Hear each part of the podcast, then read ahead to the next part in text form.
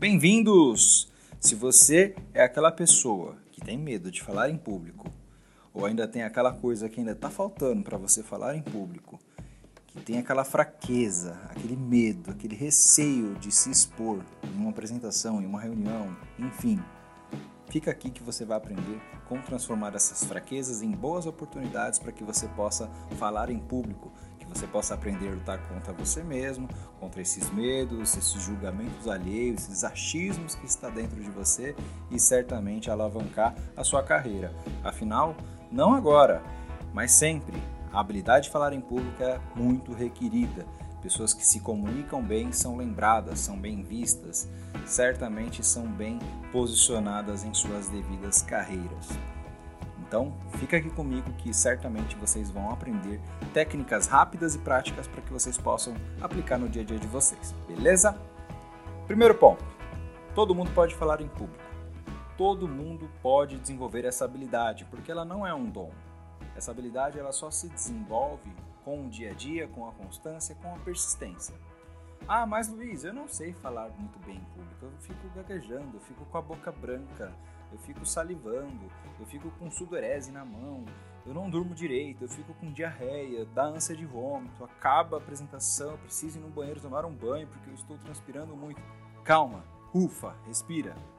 Todo mundo passa por isso. Eu já passei por isso e até hoje eu tenho que controlar o meu medo para que isso não transpareça para as pessoas. Poxa, Luiz, mas você faz isso há oito anos e até hoje tem esse medo? Sim, eu sou um ser humano. Bem-vindo ao clube dos seres humanos. Nós erramos, nós falhamos, nós temos sentimentos também. O que, que eu aprendi ao longo dessa jornada? E repasso isso para você e para todas as pessoas que caminham comigo em minhas aulas, meus cursos. É que o maior medo que você tem não é o, o medo de não saber o conteúdo mas é o medo de ter rejeição das pessoas, dos seus próprios colegas de trabalho te afrontarem, ter aquele julgamento alheio, tudo isso que cria uma, uma confusão mental, um bloqueio que te impede de desempenhar um bom desenvolvimento em suas falas. Então, fiquem tranquilo, para, reflita, respira, Organize as suas ideias, crie um bom roteiro, começo, meio e fim, conte bem a sua história e avance. Mas para isso é importante você conhecer o seu público. Quem é a sua audiência? Quem são as pessoas que estão te escutando? Nível de instrução? Quais são as dores que essas pessoas têm? Por que, que elas estão buscando esse conteúdo, essa palestra? Agora, nesse momento, por que, que você está me escutando? O que, que você deseja aprender para que ao final desse áudio você possa anotar aquilo que foi importante para você e já começar a praticar. É isso que você precisa entender quando você vai falar em público. Não é só falar em público, mas é tocar o seu sentimento com o sentimento daquele que te escuta. Isso sim gera sintonia, gera conexão e aí não tem fala melhor do que essa, de gerar uma expressão entre sentimentos. E isso é somente com a prática e com o dia a dia que você vai desenvolver.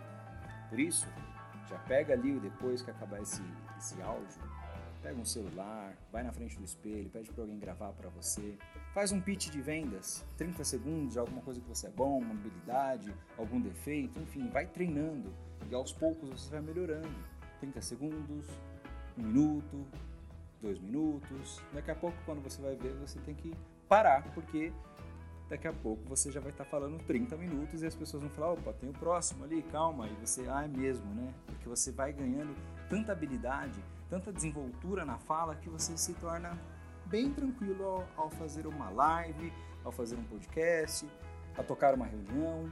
Tudo isso é, é, é, com o dia a dia que você vai ganhando essa autoconfiança. Podemos fechar essa primeira parte aqui do áudio em quebrar medos e adquirir autoconfiança. Então, já que você conhece as pessoas que estão te ouvindo, quebrou o medo, adquiriu autoconfiança, automaticamente, quando você consome conteúdo, você consegue expressar conteúdo. Então, uma forma de melhorar a sua concordância verbal é fazendo leitura e é treinando a sua fala. E se errar, tudo bem, não tem problema. Todo mundo erra um dia. A gente tem que sempre consertar os erros e, acima de tudo, reconhecer. Um bom orador, um bom apresentador, um instrutor, um professor é aquele que reconhece os erros e evita errar novamente. Essa é a regra da vida. Então, para isso, gente, depois que você conhece toda a sua audiência, é fundamental ter um roteiro da sua aula, da sua, da sua apresentação. Pode ser um checklist, pode ser um bloquinho de notas do seu celular, pode ser um papelzinho com caneta, com lápis, enfim. Uma ordem onde você consegue ter ali mentalmente ou através de um papel, de um computador, um software, enfim, um roteiro com começo, meio e fim da sua apresentação. O que você deseja que as pessoas mudem após a sua fala, após a sua aula, após a sua apresentação? É isso que você tem que ter muito claro quando você vai falar em público. Porque não é o ato só de falar, como eu disse agora há pouco. É expressar o seu sentimento, não apenas de lindas palavras, mas o que as pessoas estão sentindo dentro delas. Olha a importância de conhecer a audiência. Depois disso, certamente, você criando o seu roteiro de começo, meio e fim, um checklist, cumprindo ele ao máximo ali durante a sua fala, é fundamental que você saiba o que, que as pessoas vão fazer de diferente. Isso tem que ficar claro para você e para quem está te escutando. Porque senão fica aquela palestra cansativa, aquela aula chata que ninguém quer ouvir. As pessoas olham em média 5 segundos para o seu slide. Se ele estiver confuso, cansativo, com cores fortes, elas não vão olhar. Se o vídeo falhar, enfim. Se o seu gesto for muito mais é, latente do que a sua fala, as pessoas observam mais os gestos do que as palavras e o cérebro é visual.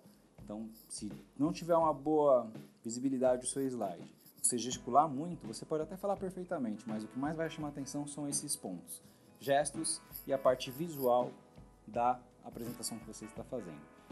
Ô Luiz, então é difícil pra caramba, né? Como encontrar um equilíbrio de tudo isso? Anota essas dicas. Treine. Treine, treine, treine e treine. É só a prática, é só a constância que vai garantir o seu autodesenvolvimento vai livrar você de medo, vai livrar você de julgamentos internos e de julgamentos alheios. Então é, é somente garantindo dia a dia e procurando ter prazer em falar em público e, e, criar situações que você possa falar em público é que vai garantir o seu desenvolvimento.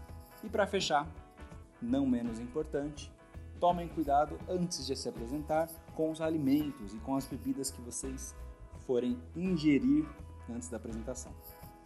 Imagina que nós temos uma palestra daqui a pouquinho e nós decidimos tomar um refrigerante e comer um salgado bem gorduroso. E aí começa a nossa apresentação, dá um, um soluço ou excesso de gases e aí você arrota. Imagina isso no microfone para 100, 200 pessoas. E tem um CEO que está louco para comprar o seu projeto ali e você fala, poxa, me perdoe. Lógico, todo mundo vai dar risada, vai se tornar um clima leve, mas você vai suar tanto internamente, você vai ficar com tanta tristeza de você mesmo. Não que isso nós estejamos livres, né, independente do alimento que você faça a ingestão, mas são situações que às vezes acaba passando batido e que faz a diferença. Então, cuidado com, com os alimentos, descansa a mente, cuida do corpo, fale de maneira pausada. Se precisar enfatizar alguma fala, aí sim você é, afirma aquilo que você quer que as pessoas entendam, aprendam, e aí você vai modulando a sua voz de acordo com a sua audiência.